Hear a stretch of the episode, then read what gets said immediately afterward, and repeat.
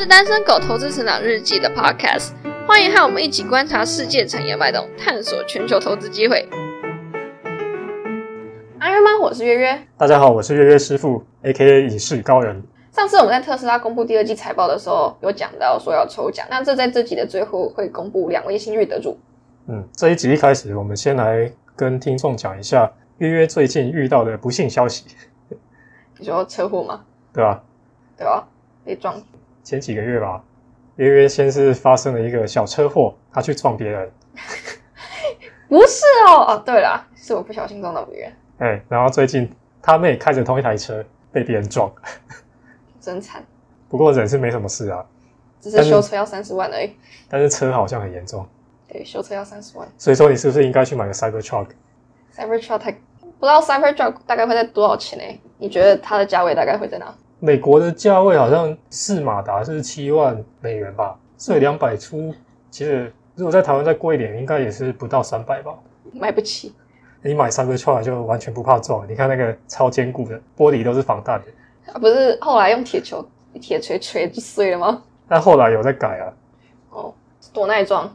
Cybertruck 多耐撞，我是不太知道，但是你看它那个整个整个车身哦，然后还有它的玻璃什么，嗯。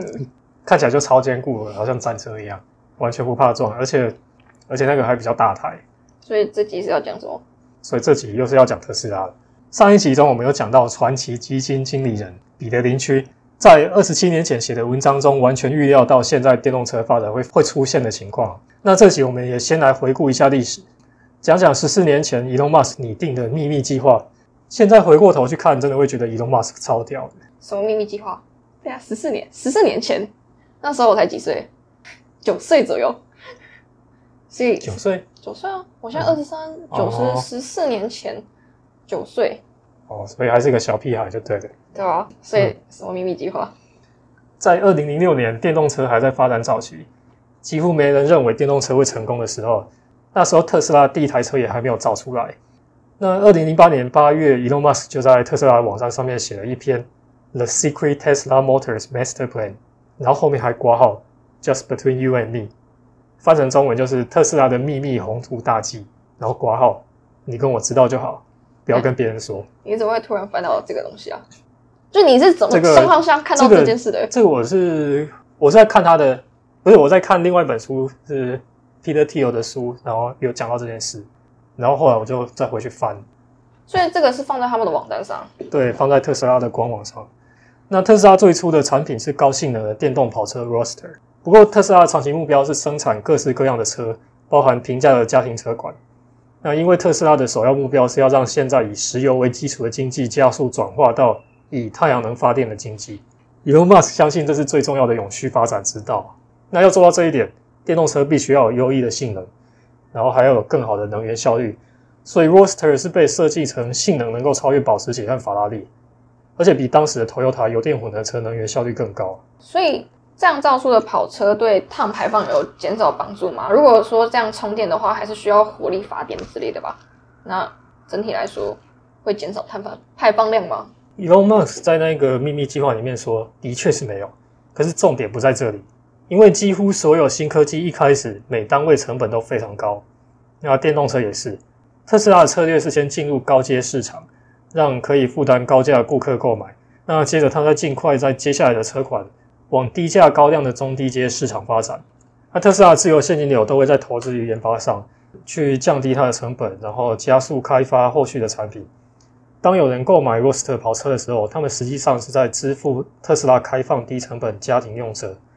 那接下来，Elon Musk 在那篇文章里面也探讨过两个很多人质疑的问题。首先是电池废弃的时候要怎么处理？Elon Musk 说这个问题很简单啊，因为特斯拉的电池没有毒，而且是可以回收的。那第二个问题是电动车也是要充电嘛，所以电动车只是把碳排放转移到电厂而已。可是 Elon Musk 说其实不是这样，是因为电厂可以用再生能源发电吗？这是一部分原因啊。但如果电厂全部用石化能源发电的话，电动车的能源效率还是会比较高。Elon Musk 有有详细列出计算，然后来证明说特斯拉 r o s t e r 比燃油车和油电车具有更高的能源效率。不过这个计算过程太复杂，就不在这边说，大家可以自己去看一下。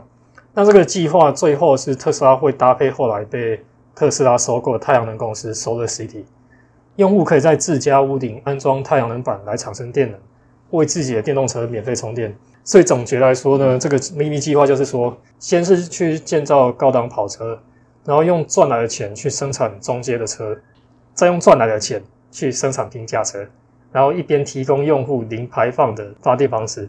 所以你看到特斯拉一开始是跑车 Roadster，再来是 Model S、Model X 这些比较高价的，然后现在就是生产 Model Y 跟 Model 三，就比较低价一点。这个计划中间都没有更改过吗？就是有偷偷是有重写那一封信，就是十四年前就是长这样，然后十四年后长这样。对啊，他十四年前就把这个计划列出来，啊所以他真的很厉害。是真的蛮厉害的。如果十四年前就写好，然后也没有因为中间他不是有一度破产嘛，然后就差没有点破产，是差一点。对啊对啊，他不是中间有一度差一点破产嘛，然后也没有就是还是持续维持他十四年前的计划，然后就克服难关这样去完成。对啊，所以他真的很厉害啊。那没有看过这个 Master Plan 的人，他可能就没办法完全了解说特斯拉现在的某些策略和财报数字。就像很多华尔街的分析师一样啊，比方说有些人就会觉得说，啊，怎么特斯拉常常在降价？那、这样会引起车主不满嘛？因为我现在买了，结果一个月后降价，嗯，那也有可能会就因为这样，我会影响我购买意愿嘛。而且明明特斯拉是供不应求，那他还主动降价，就很不合常理嘛，是不想赚钱嘛。那会问这种问题的人，就是脑子不太好嘛，或者是没看过他的这个 Master Plan。Elon Musk 他十四年前就已经明白说了，特斯拉它的主要目标是什么？就是加速世界往永续能源发展。那要达到这个目标，特斯拉必须生产大众都能够负担得起的车。所以特斯拉它不断的降低制造成本，然后降低售价。在上次第二季的财报会议中，他也提到，让他最烦恼的是特斯拉的车价格不够低。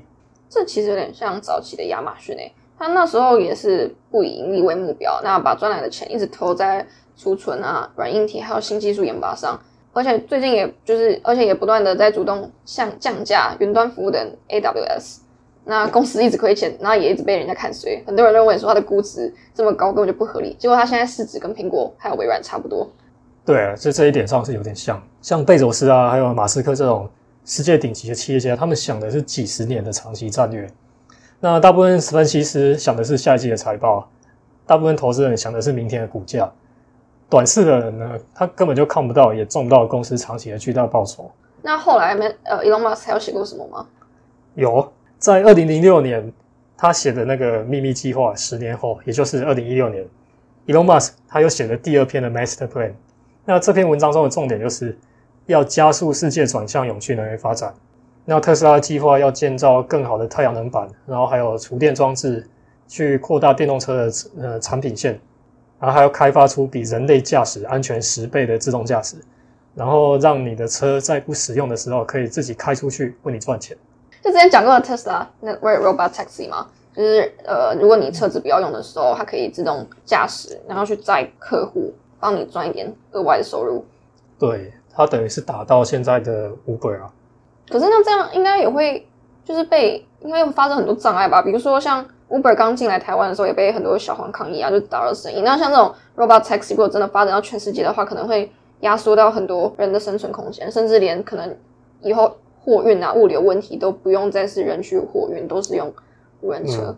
Elon Musk 之前是有说过，在今年就可以完成这个 Robot Taxi 啦，可是看起来好像很难，而且法规上的确都会落后科技蛮久一段时间。这感觉也是要很久。你看 Uber 的问题到现在都还没有解决，就是还蛮被多世界各国排斥。就算最后美国真的同意这点呢，可能要普及也是蛮难的感觉啦。这可能要等蛮久一段时间的。不过长期来讲，我觉得这还是一定会实现的事，只是时间早晚而已。我自己是蛮期待的啦，毕竟自己开车就是要担心可能会发生车祸，总是让人心惊胆战的。对吧？可是，呃，robot taxi 还是有可能会发生车祸啊，就别那就是别人来撞你之类的。啊，可是，如果你想想看，是外面的道路上全部都是 robot taxi 的时候，他们之间可以沟通，就不会互撞了。就是可能人为的因素会下降吧，就比较不会发生酒驾之类的问题。对啊，而且我记得是 Ark Investment 他们有去算过，用自动驾驶的方式，它的成本是会比人工驾驶来低蛮多的。我自己是蛮期待这样的未来啦。不过绝对还是要走很远，毕竟比如说就是就责问题啊，如果真的撞到的时候，那车子到底是要先保护谁？那就是在法律上都是很有很多的疑问在。嗯，对。那特斯拉在公布第二季财报之后，还有什么其他的新消新消息吗？最近 Elon Musk 他有在 Twitter 上面就发布一个推文哦，他说特斯拉对包括 Autopilot 在内的软体功能授权，或者是电池供应、动力技术等合作，都保持开放的态度。我们只想加速永续能源发展，不是要去打趴其他的车厂。Elon Musk 说是这样说了，但是他其实真的已经打趴其他车厂了，在电动车领域。那最近呢，德国的 Volkswagen 大众汽车的 CEO 他又再一次的称赞 Elon Musk。他说，Elon Musk 交出了大家都觉得不可能的成果。他是指第二季的财报了，因为大家都知道嘛，上半年整个车厂、整个汽车业都很惨嘛。嗯，那结果特斯拉反而还成长，那交车量还成长，然后第二季还盈利。但不是说大家都是因为怕大家当中运输，所以买车的频率上升了吗？在美国的话，有很多人是买中古车。哦，对啊。然后那个 CEO 之前也说过。为什么其他车厂比不过特斯拉呢？因为他说现在外面的道路上啊，随时都有可能五十万台特斯拉在那边开嘛，就像一个大型的神经网络，它每天每天的持续在收集真实的道路数据，并且特斯拉能够每十四天就提供车主更好的功能和驾驶体验。那现在完全没有其他车厂能够做到这一点。但我记得要随时更新的话，是要买它的什么 Autopilot 这软件。对，你在买车的时候，如果需要自动驾驶的话，你要另外加购。然后最近还有一个新闻是说，那个 Panasonic 他们计划在五年内将供应特斯拉锂电池能量密度提高百分之二十，并且在两到三年内商业化无钴电池。所以没有太大的概念，所以无钴电池是很厉害的东西哦。钴的毒性比较强，而且它的产量比较少，在地球上这个钴的元素的含量是比较少的。所以说，你如果全世界的车都变成电动车的话，那未来这个钴可能会它的产量可能会不够，所以现在很多电池厂它就是想要发展无钴电池。所以现在只有 Panasonic 做到，现在也还没有啊。哦，那不知道两到三年后无钴电池？对啊，现在就还在发展啊。哦。然后目前特斯拉的电池技术还是第一名的啦。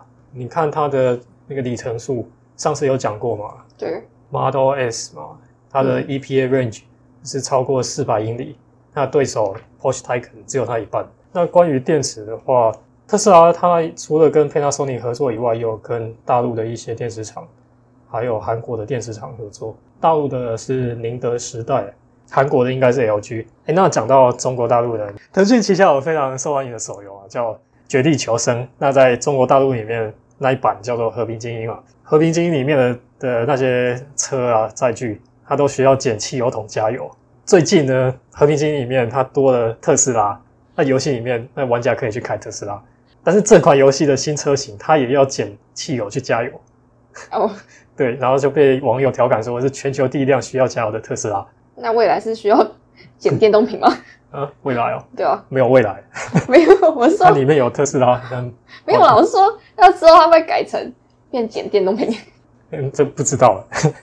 反正它现在是要减汽油桶。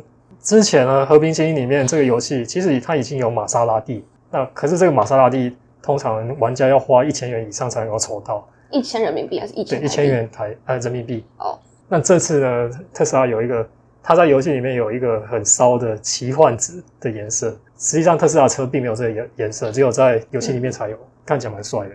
想氪金了吗？我又没有在玩。哦，那为什么会提这个？其实这是一个非常非常非常好的一个 marketing。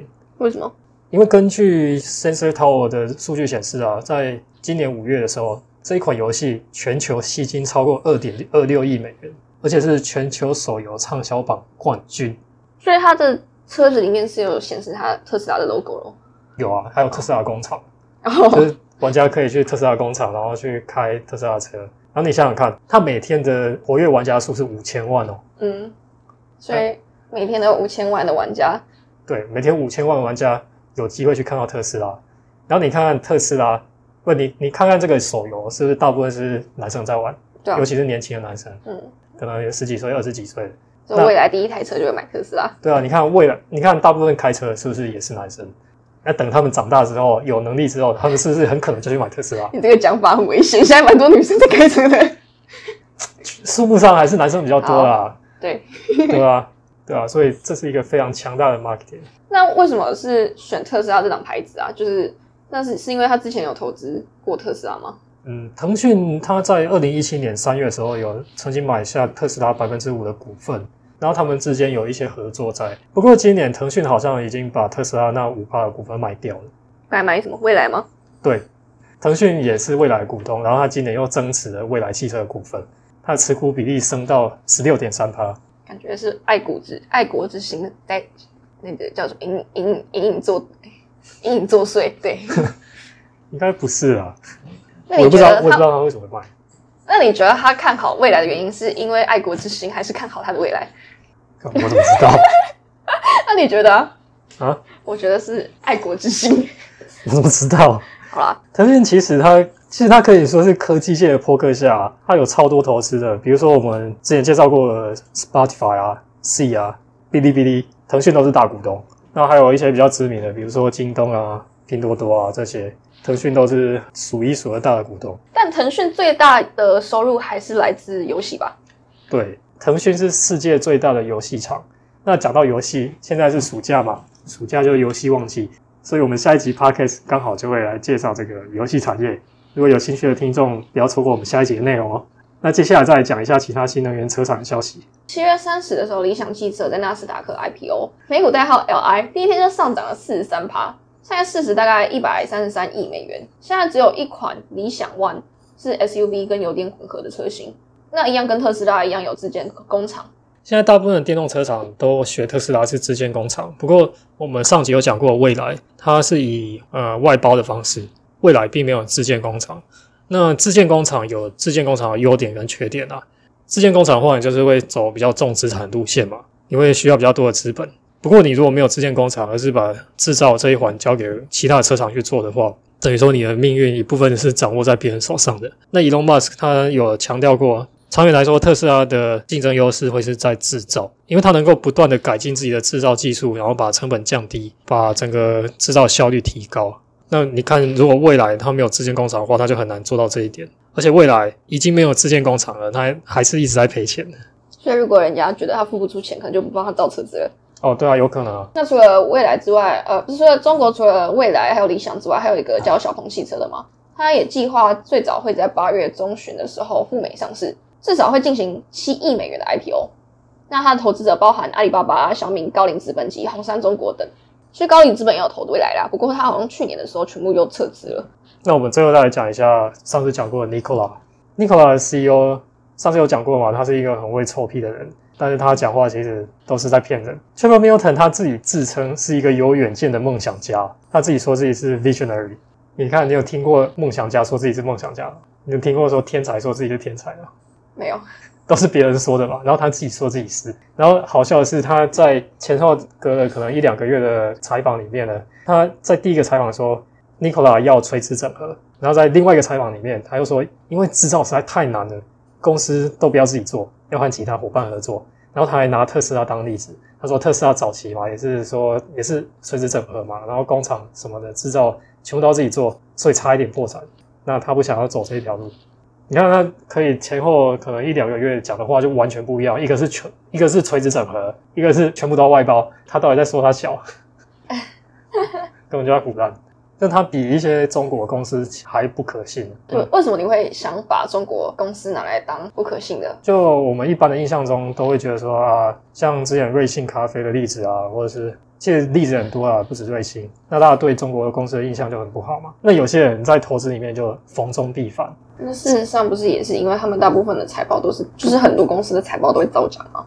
的确是有很多的案例啊。不过我觉得没有必要说一看到中国公司就反，因为其实这种这种诈骗的案例不是只有中国公司才有，美国公司也很多。你说 Nicola 吗？对，像 Nicola，还还有之前讲的恶血里面那一个那个伊丽莎白霍姆斯。那其实台湾也很多，台湾那些乱搞的公司，像最最近就蛮多的，比如说那个 某个不好讲是不是？某个金控的董事长啊，之前扯到一个炸弹案，就安全下装，结果还当上另外一家公股银行的董事长。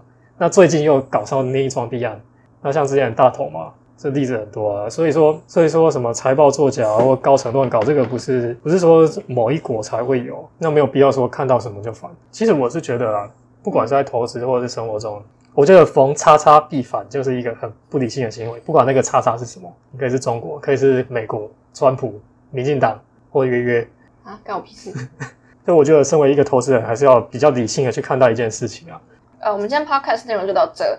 那我们抽奖抽到的两个 ID，一个是 S I M O N S H I H 七八，内容是本来就有研究 N I O，觉得自己讲的很好，对于想了解听众们有帮助的赞，五星推爆，想要新书，好就满足你的愿望。好，第二个，第一个是呃思觉失调症的家属，他说好久没有听到你们更新了，这次节目感觉进步非常多，讨论也很有感觉，不会有读稿的感觉。不过两个主持人声音大小远近有差异，加油，期待越来越好。好的，谢谢你的持续的关注，我们也根据大家的意见一直在持续调整当中。不过我们现在是没有买专业的设备啊，如果大家想要赞助的话，可以寄 email 跟我们讲。那不知道可以麻烦就是这两位 ID 的人，呃，到我们的粉专，就是单身狗投资市场日记，就私讯我们，就是告知你们的电话、姓名跟地址，我们会寄书给您。好，那这集讲到两个特斯拉 Master Plan 的连接，我们都会放在 Podcast 下面，有兴趣的朋友可以点进去看原文。我们之前也有拍过两部影片介绍呃特斯拉跟 Elon Musk，那在特斯拉那部影片中也有去试驾 Model 三。想更了解特斯拉跟 Elon Musk，可以在 YouTube 上搜寻“单身狗投资成长日记”。喜欢我们影片的话，记得订阅哦。下次见，拜拜，拜拜。如果喜欢我们节目，请帮忙留下五星好评。在 Facebook 和 YouTube 搜寻“单身狗投资成长日记”，可以找到更多丰富的内容。感谢您的收听，我们下期再见。